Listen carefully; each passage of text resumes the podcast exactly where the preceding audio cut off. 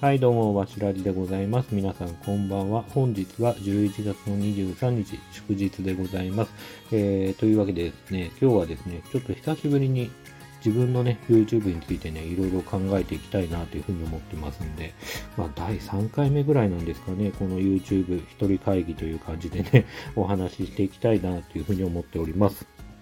でですね、えー、まあ自分はですね、えー、YouTube のチャンネルをですね、えー、開設してから2年ちょっと、え、経つんですけど、えー、フォロワー数がですね、まあちょっとお恥ずかしい数字なんですけど、350人ちょっと、まあ、もちろんね、えフォローしてくれてる方々には日々感謝してるんですけど、まあ、フォロワー数が、まあ、350人ぐらいからはもうほんとピタッと止まって、まあ、この半年以上ですかね、まあ、ちょっとね、止まってる状態でどうしたもんかなと思ってるし、まあね、こう、一時期はね、始めた時はやっぱり楽しいなから始まって、まあ、2年目ぐらいからちょっとね、こう、なんだろうな、飽きてきたわけじゃないけど、ちょっとしんどいなという時もあったりとかしながら、まあそれでもね、フォロワー数は、まあ、500人とか1000人を目指している中で、まあ比較的まあ順調に伸びつつあったんですけど、まあ300人を超えたあたりからちょっとね、まああのー自分がね、アップしてた人気動画みたいなのがピタッとね、動画再生回数が止まったこともあって、まあ、同時にフォロワー数もピタッと止まった感じで、まあね、このやる気みたいのがね、若干ね、こう途切れて、まあ、更新しない時があったりとか、まあそういう意味だと、まあ自分は最近はね、まあここ最近のスタンスとしては、えー、自分がね、ちょっと撮りたいなとか、まあ楽しいなと思えることをちょっとアップして、再生回数をそんな気にしないようにはしてたのは、あるんですけど、まあ、ここに来てね、またね、YouTube チャンネルとか、まあ、このね、まあ、スタンド FM もね、楽しくやってることもあって、まあ、改めてね、せっかくやるんだったら楽しく、まあ、フォロワー数を増やしたりとか、まあ、そういう形でね、何か、えー、もうちょっとね、向上できないかなというか、えー、改善できないかなというふうに思ってる感じなんですよね。でですね、まあ、先日というか、まあ、まさに昨日ですかね。昨日ですね、えっ、ー、と、ディズニープラスの方で、えー、YouTube が変えた時代っていうね、番組っていうか、えー、ドキュメンタリーを見ましたね。うん。で、まあ、どんな内容かっていうと、まあ、YouTube を作った人たちと、まあ、それによってスターになった人たちとかを、まあ、ドキュメンタリータッチというか、まあ、そうやってね、まあ、YouTube の歴史とともに、まあ、紹介してる動画っていうのがないの、うん、番組なんですけど、まあ、YouTube 自体は2005年ですかね、まあ、3人からスタートして、まあね、本当にファミリーの動画をちょっとアップするような、まあ、動画サイトだった、サービスだったんですけど、まあそれがね、えー、家族というか子供の動画がバズったりとかして、まあ、どんどんね、こう見られる回数も増えたり、利用する人が増えてって、えー、サーバーがそろそろパンクするよっていう時に、えー、1年後なのかな？あの、Google がね、えー、買収して、で、今のね、また YouTube のね、この勢いが、えー、どんどん増してって、えー、中にはね、えー、ジャスティン・ビーバーとか、あとはサイとか、えー、そういうね、無名の、えー、ミュージシャンが、まあ、どんどん YouTube の方でも世界的にね、あの、スターになっていったりとか。あと、僕はあんま知らなかったんですけど、メントスコーラってやつあるじゃないですか。もう僕はね、なんかあんま全然知らなかったり、ヒカキンとか、はじめ社長とかが、なんかやり始めたのかなと思ったらね、もともとなんか外国のそのアメリカの方が、元祖みたいな人がいて、まあそういう人たちがまあそれですごくバズって、えそこからスタートしてるみたいですね。その人たちはもうそれで飯食ってるぐらいの感じでやってるみたいで、まあそれの紹介とかもやってましたね。で、まあ改めて見るとね、別にそんな世界的にスターになった人たちと比べるのもどうなんだって話はあるんですけど、まあ改めてね、やっぱこう、オリジナリティっていうものもすごく重要だなっていうか大切だなっていうことをね、まあなんだろうな、こう比べるのは本当ね、まあ、お恥ずかしい話ではあるんですけど、まあ本当にすごく思ったりとか、まあね、こう、パイオニアの人たち、今でこそ真似はされてるかもしれないですけど、そういうね、真似をされた人たちっていうのがね、まあやっぱ少なからず、えー、パイオニアでね、えー、一番最初ね、革命的な、革命的っていいかな？方でいいのかな？まあね、そういう新しいことを始めた人たちでもあったんで、まあそういう個性っていうのも大切なのかなと思うと、まあ自分のね、YouTube チャンネルは本当ね、本当に誰かがやってそうな、えー、食玩の紹介のさらにね、こう、レベルの低いものを やってるっていう自覚はね、もちろんあるんで、それは伸びねえよなっていう、まあ、伸びたらラッキーぐらいの勢いでもあるんで、まあそういう感覚はあるし、やっぱそういう意味でもね、やっぱ見直さないといけないのかなというふうには思っております。でね、やっぱりこう YouTube をね、見直すにしても、まあどうしようかな。こう自分のね、YouTube チャンネル。まあ今は本当にこう、骨骨ザウルスとか、え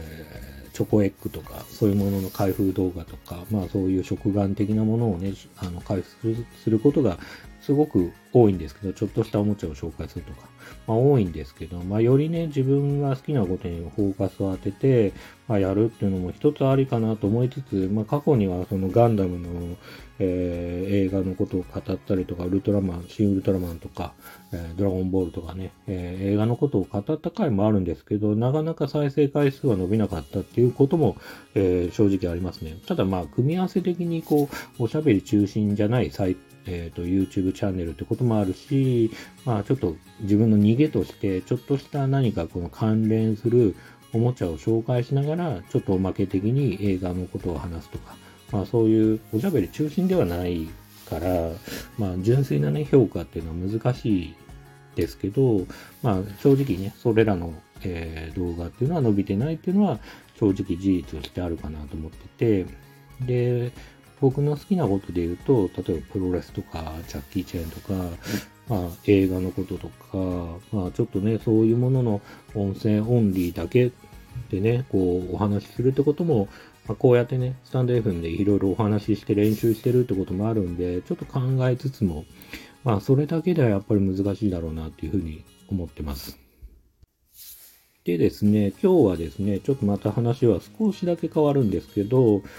あの、オリラジのね、あっちゃんがやってるオリラジアカデミーっていうね、まあ、オリラジ2人が出てる YouTube チャンネルをね、えっ、ー、と、ちょっと見てました。で、えっ、ー、とですね、内容的にはテレビの歴史というか、メディアの歴史的なものをね、すごくお話ししてて、まあ、正直内容的にはすっごい面白かったんですけど、で、それを見ててすごく思ったのは、その、もちろん YouTube、その、あっちゃんのね、お話の中では、これからのメディアはこうだよとか、まあその、例えばテレビだけにとらわれずに、まあ YouTube とか、それ以外の、えっ、ー、と、メディアを発信する場所が増えてるわけだから、まあそういうものにね、改めてね、柔軟に対応していくことが大事だよ、的なことは話してて、まあそれ自体になんか新しい気づきがあって、じゃあ自分の YouTube をこうしようっていう話は、えー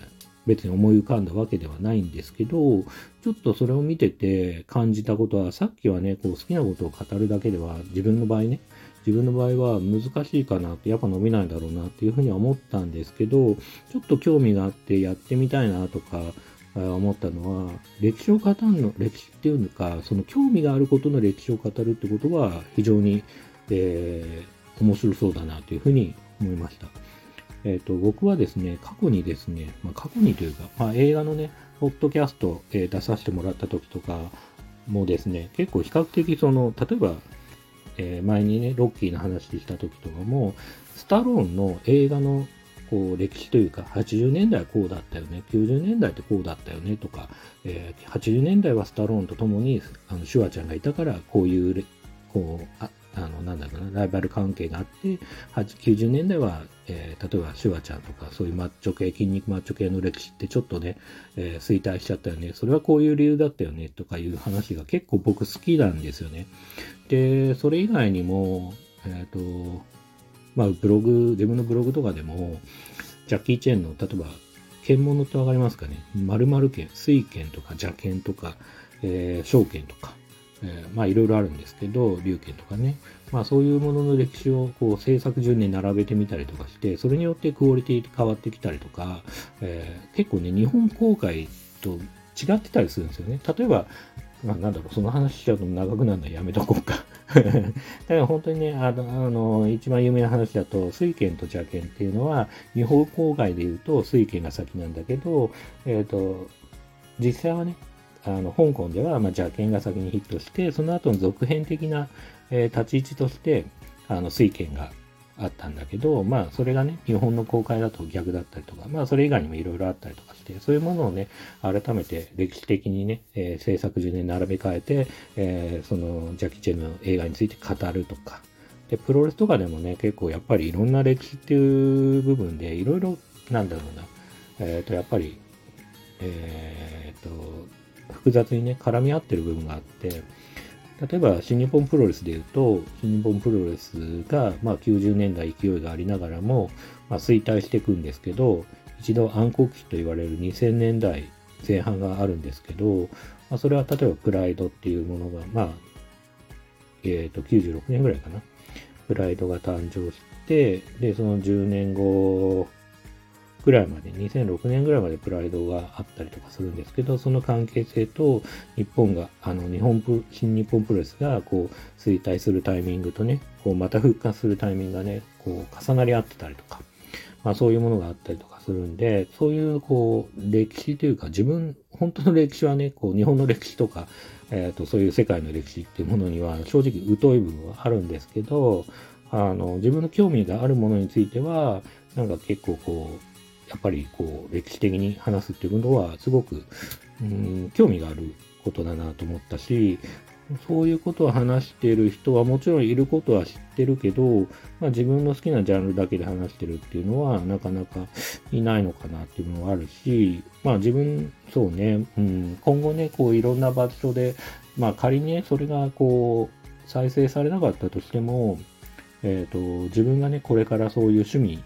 の合う人とお話しするときに、そういう歴史が頭に入っていて、えっ、ー、と、その趣味に対してお話しすることだと、まあちょっとね、えっ、ー、と、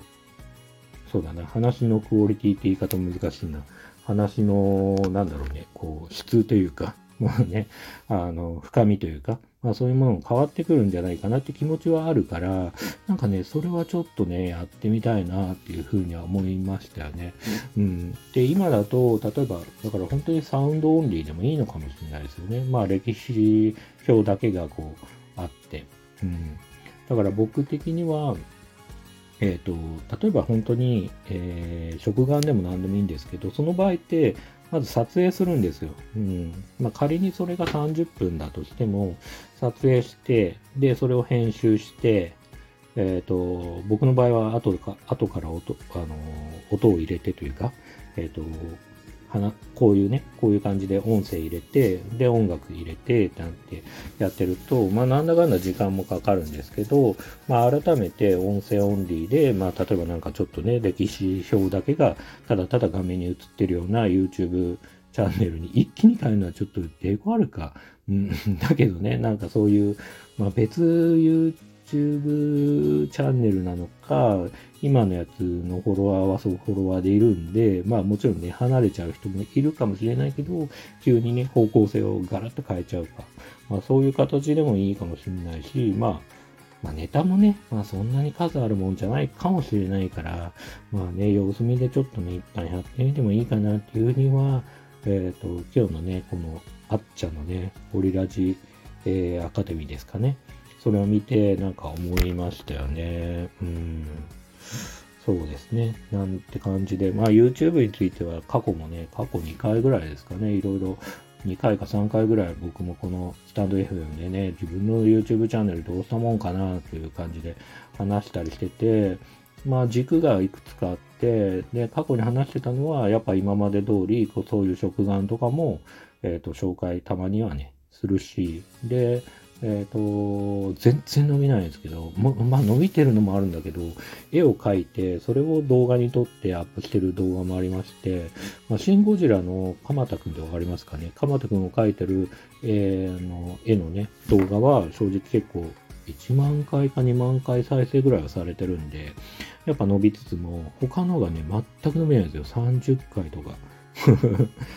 他のはね、もう全然違うんですよ。1万回と30回みたいな感じで全然伸びないんですけど、絵を描く動画も過去にはやってるのと、でさっき言った通り、何かこうメインどころのものを紹介しながらも、えっ、ー、と、それにふあの関係した、例えば〇〇をこうあの説明するような、えー、動画っていうのもやってて、で、まあ、どれもこれも、まあ、さっき言った通り、こう、あえて言うなら食眼が一番伸びてはいるんですけどね。うん。だからそれを、いや、その3軸というか、3つの軸でやってたけど、まあな、なかなかね、こう、うん、自分が思うようにもいってないし、まあなんか、この楽しくできけない部分もあるかもしれないし、ちょっとね、いろいろ考えないといけないなって感じでね、今日はね、その、オリラジのあっちゃんのね、それは番組を見て、えー、いろいろ思うところがありましたよっていうね、今日はお話ですかね。うん。えー、今日もね、長々とお話ししちゃいましたが、えー、もしね、最後まで聞いてくれた方がいらっしゃるなら、本当に心から感謝いたします。ありがとうございます。というわけで、えー、今日はですね、こんな感じで、えー鳥 YouTube 会議第3回目という感じでね、えー、お話しさせてもらいました。最後までお聴きくださってありがとうございました。それではまたおやすみなさい。